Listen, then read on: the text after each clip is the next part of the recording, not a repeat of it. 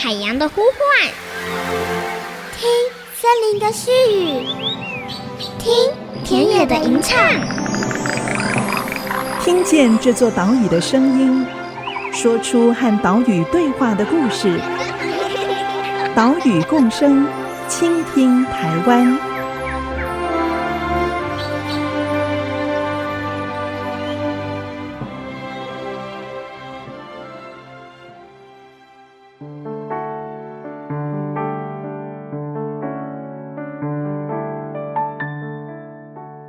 大家好，欢迎收听《岛屿共生，倾听台湾》，我是袁长杰。我们的节目是在 IC 之音 FM 九七点五播出，每个星期三上午七点半首播，星期五晚上六点以及星期六上午八点重播。除了频道之外，你在 Google Podcast、Apple Podcast 以及 Spotify 节目官网都可以随时随地收听节目。上个礼拜我们谈论了入侵种生物。埃及圣䴉这种鸟类的移除工作，因为它是鸟类啊，所以我们一般人要来移除捕捉埃及圣䴉是非常困难的。相较之下呢，另外一种入侵种生物绿鬣蜥，因为啊它是爬虫类，一般人比较可以捕捉到，也因此衍生出许多的乱象。像是有人就在捕捉绿鬣蜥的过程中，把鞭炮塞到了绿鬣蜥的嘴巴里，点燃鞭炮，哇，非常的残忍哦。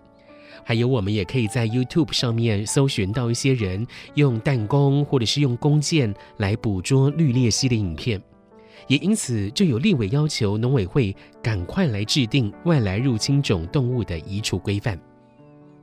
今天的节目就继续来带你从绿鬣蜥探讨入侵种生物的移除工作，专访屏东科技大学野生动物保育研究所的陈天喜副教授，我们一起来思考该如何面对这个严肃的议题，还有我们又要以怎样的原则来进行入侵种生物的移除。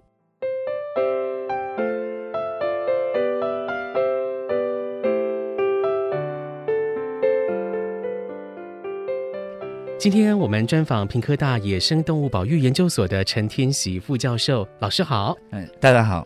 今天要请陈老师来谈的就是目前入侵绿鬣蜥的移除控制工作哦。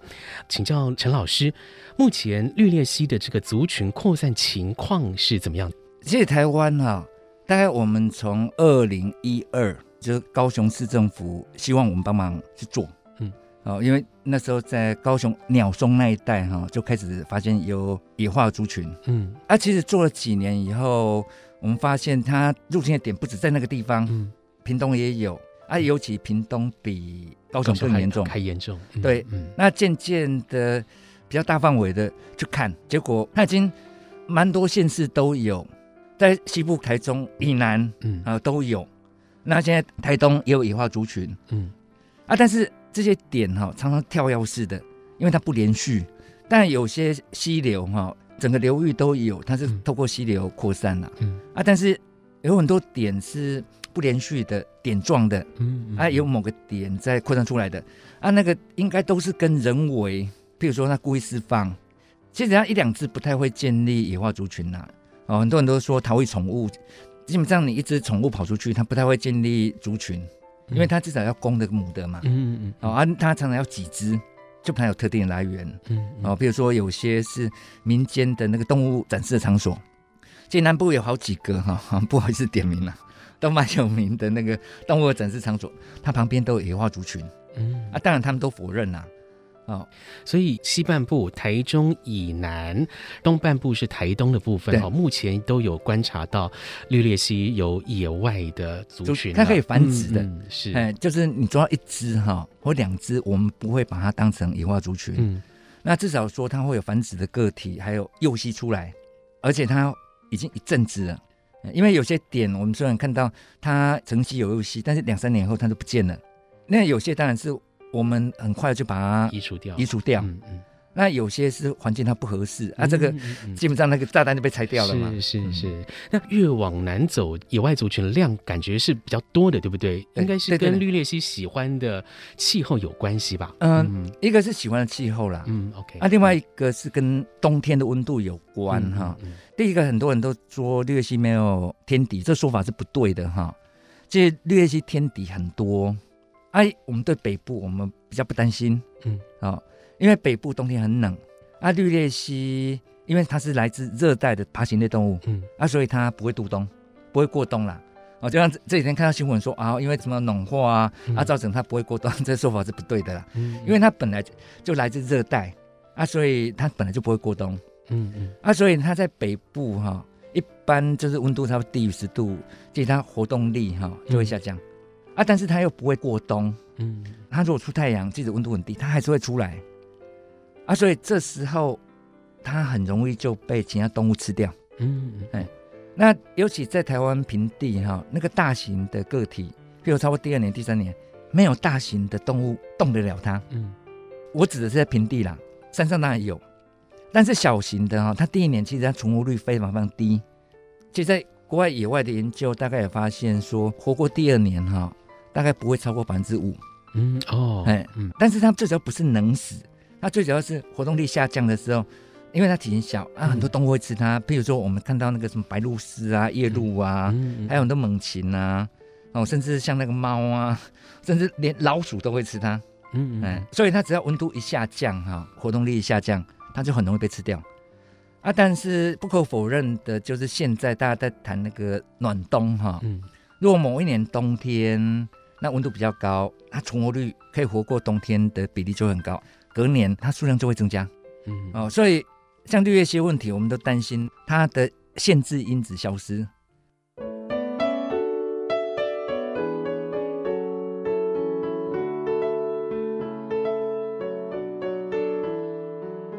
绿鬣蜥是日行性的爬虫类动物，成体的体长可以达到两公尺，寿命十年以上。原本是生长于中南美洲。大部分是吃植物的叶、嫩芽、花、果实作为食物。因为性情温驯，幼体的时候身体颜色是鲜绿色的，很像小恐龙，非常讨喜，所以吸引了很多人想要来饲养。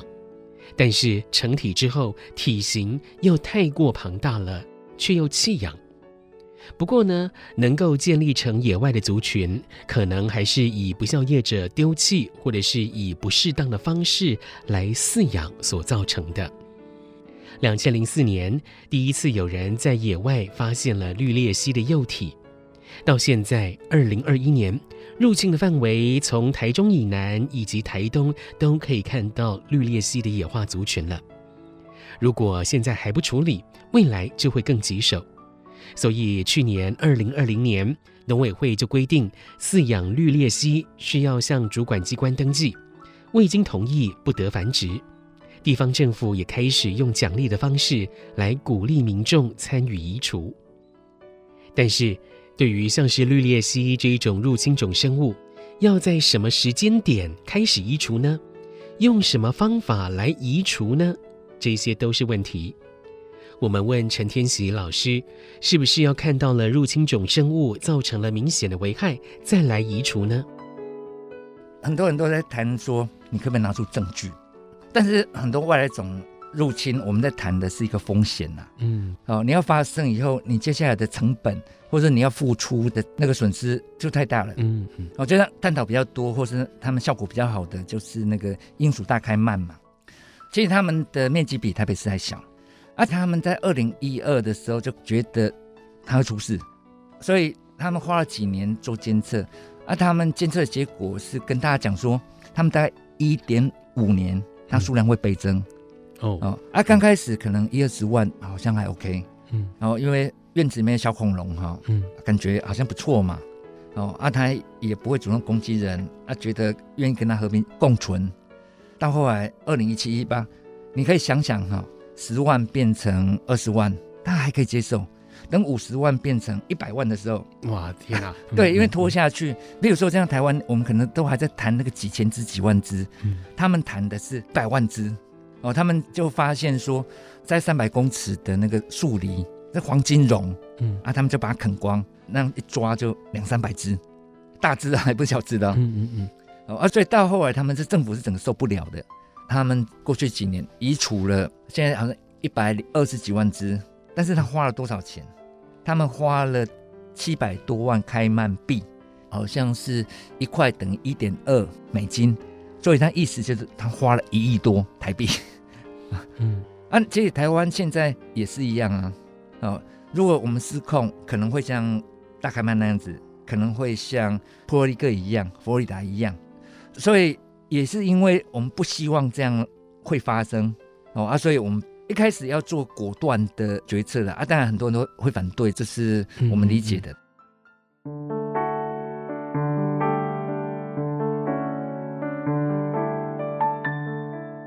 从开曼群岛移除绿鬣蜥的过程可以了解到，如果等到评估确认入侵种生物已经对生态、对农业或者是对我们的公共设施造成了明显的影响，这时候再来移除都是为时已晚。不只要移除的动物数量更多，而且要花更多钱、花更多的时间，还有完全移除的机会也更低了。另外，现在有地方政府鼓励民众来移除，这样的方法又会造成哪一些问题呢？我们等一下广告之后继续再来探讨。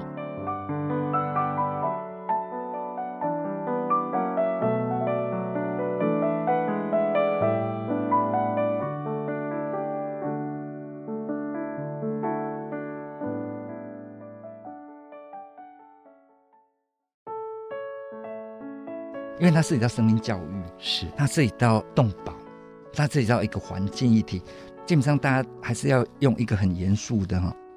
接着我们都有参加过像日本，比如说他们控制那个巴西龟，他们会议或者研讨会，他不让小朋友参加，哦，因为小朋友没办法判定那个为什么我们要去把巴西龟移除掉，还要把它弄死。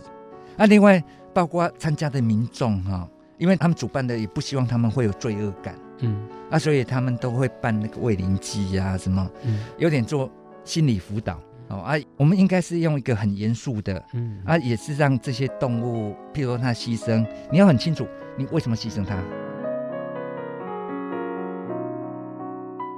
欢迎回来，岛屿共生，倾听台湾，我是袁长杰。今天的节目带你从入侵种的爬虫类绿鬣蜥来思考，我们该如何处理入侵种生物的移除。刚刚我们听到了研究两栖爬虫类的平科大野保所陈天喜副教授，他说到，日本是以严肃尊重生命的态度来看待入侵种生物的移除，但是反观我们台湾啊，在绿鬣蜥的移除上面，我们看到了好多乱象。有人以移除入侵种的名义，用鱼叉、用强力的弹弓来捕捉绿鬣蜥，抓到之后五花大绑，或者是全部丢进了一个篮子里面。甚至还有人以戏谑的心态，把鞭炮塞到了绿鬣蜥嘴巴，然后点燃鞭炮。陈天喜老师认为，从中央政府到地方政府，都不应该用这么轻率的态度来移除入侵种生物。其实哈，我们现在都还一直在建议我们主管单位哈，不管做什么，我们都会回归到我们的制度、嗯、我们的法律规定。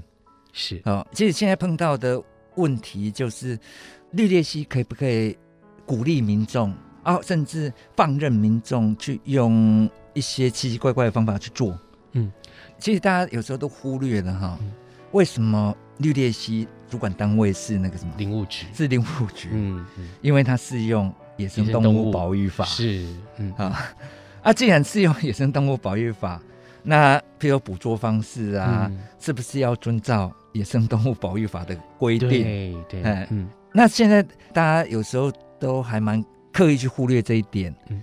但是基本上有蛮多是对动物的态度嘛。嗯嗯。哦，譬如说什么叫人道？哦，那事实上我们野保法自己也讲的。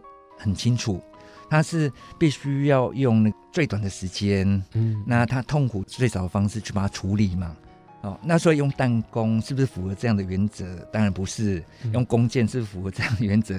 当然不是。嗯啊啊，还有有时候主管机关他们释放出来的照片，比如说把绿叶栖放在一个大笼子里面，啊一堆，哦啊，当然那个画面很壮观，但是它是不是符合这样的原则？啊，关好几天它就会有饿的问题，它就有脱水的问题。那上面的压住下面的，其实底下会死掉啊。好啊，譬如挣扎，它不小心爪子会会把底下抓受伤啊，甚至眼球会被抓破啊。就是一开始大家要在执行这样的方法，就要想清楚。嗯嗯嗯。其实我们对待那个生命，不应该只是违不违法，它涉及到这边教育的议题。那你主管机关或政府的态度是什么？譬如说像大开曼他们的做法哈，你只要政府委托的，或是我要用奖励的。嗯，奖励的我要收的，麻烦你全部要遵照我们的承诺来做，嗯，要不然我不收。哦，因为这是一个政府应有的态度，哦，不是说啊，我只要控制他，我不择手段。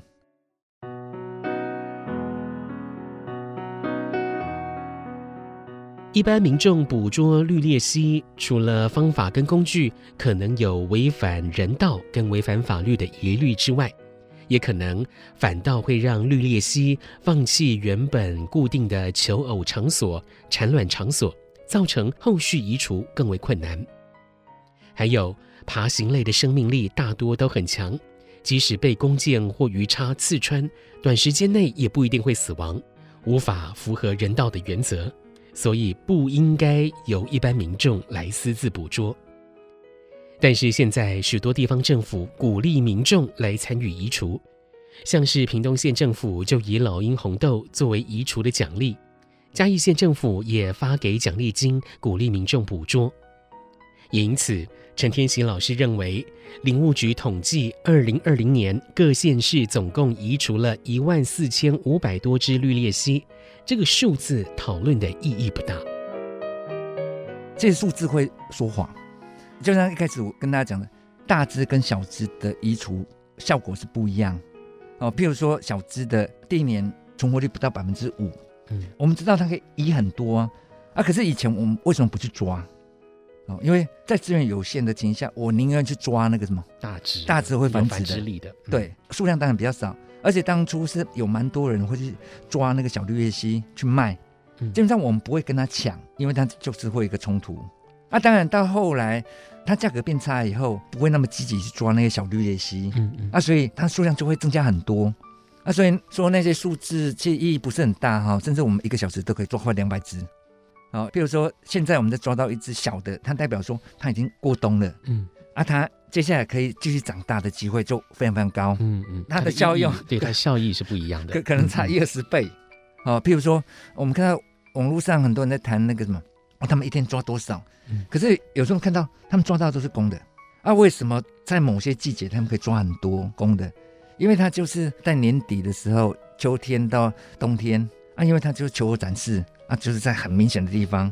啊，在那边吸母的，所以每次都很鲜艳嘛。嗯，啊，那时候他们要去打什么很容易，可是我们更关心的是会繁殖母的，就像我们最近我们很努力抓那个肚子里面有蛋的，嗯，嗯，嗯，因为它马上就要繁殖的。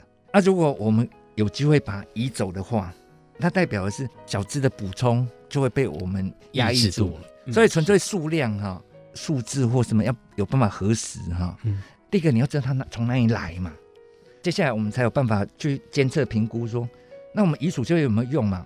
因为他们有些，譬如说用抓了以后换农产品，因为它不限定来源哦，啊，所以你不知道它从哪里来，因为甚至它别的县市也有可能，嗯嗯啊啊，所以。我们就不知道说某个地方数量变少，它究竟是移除所造成的，嗯、还是被那些民众在那边抓打一打干扰以后它跑掉的？嗯、啊，或是有一些是因为环境干扰，譬如水利单位啊、农政、嗯、单位，他为了疏浚啊，就把那些植物清掉。河岸，对的，他可能跑掉。嗯嗯。哦啊，所以它是变多或变少，我们都没没办法评估说它究竟是什么造成的。陈天喜老师刚刚提到，有部分绿鬣蜥会栖息在河川溪流旁边的杂木林，河川局大部分是利用冬天到春天来进行河川的疏浚、移除河道的植物，但是这个时候刚好又是绿鬣蜥求偶产卵的季节。如果这时候移除植物，绿鬣蜥就会放弃原本它们求偶产卵的地方，结果又会造成后续移除上的问题。光看这一点，我们知道绿鬣蜥的移除是需要跨部会合作的。另外，在农民的教育方面，也需要告诉农友，如果田地出现了绿鬣蜥，该如何处理。如果绿鬣蜥哈，它主要的冲击是农损，啊，如果在短期间之内没办法有效把它压制下来，这是农损的议题就要去面对。嗯，啊，如果大家不愿意告诉农民该怎么办？那、啊、他们就会用各种不太妥当的方法去降低它的农损嘛。嗯嗯。那、啊、他们可能会架网子，那可能会用毒，嗯，哦，就农药。啊，他架网子，其实我们看到很多鸟都死在上面，而且很多绿鬣蜥不会死在上面，啊，反而很多小型哺乳动物啊、鸟啊、蛇啊，全部挂在那个网子上面。还有，当他们弄用农药毒不死绿鬣蜥，啊，反而毒死其他很多动物。像农民他们抓到以后，如果主管机关没有跟他们讲清楚，说你抓到以后你该怎么处理，嗯、哦啊，你可以交给谁？要不然他们的做法就是我把它丢到山上，丢到河体外的地方。对，嗯，而且绿鬣蜥影响的哦，他常常是弱势的农民，哦，他们比较有钱的，他们是有办法去把整个农田围起来，啊，只是成本变高而已，啊，他们可以改做其他经济价值比较高的。可是比较相对弱势的或者面积比较小的那个小农，他们根本就没办法这样做，所以这个反而是大家蛮忽略的。嗯，而另外就是你控制以后，还是要去评估我有没有效。嗯。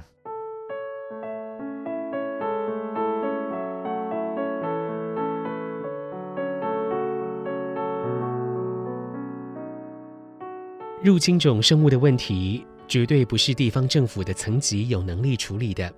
是区域性甚至是全国性的议题，但是目前台湾没有处理外来种相关的专法，这也使得相关的作业都出现问题。整个管理体制的确是有修正整合的必要。而在移除工作方面呢，哦，我们要知道，必须在正确的季节时间，针对族群成长贡献最大的个体来进行移除，过程也要符合人道精神。在移除之后，也能够进一步来追踪族群状况，这样子才是科学专业的处理方法。等一下进行岛屿行动家单元，告诉你，万一农民朋友在田里面发现绿鬣蜥，该怎么妥善处理？岛屿共生，倾听台湾，我们下个礼拜再会喽，拜拜。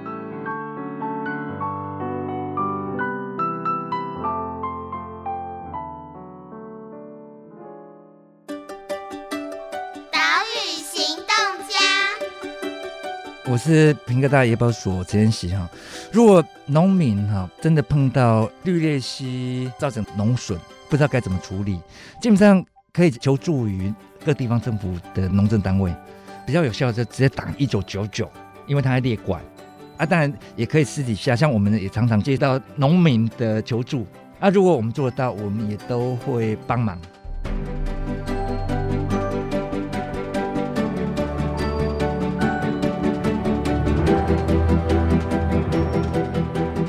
本节目由伟创人文基金会赞助播出。伟创人文基金会秉持永续的经营承诺，邀请您一同为这片土地发声，促进人与自然的平衡与和谐。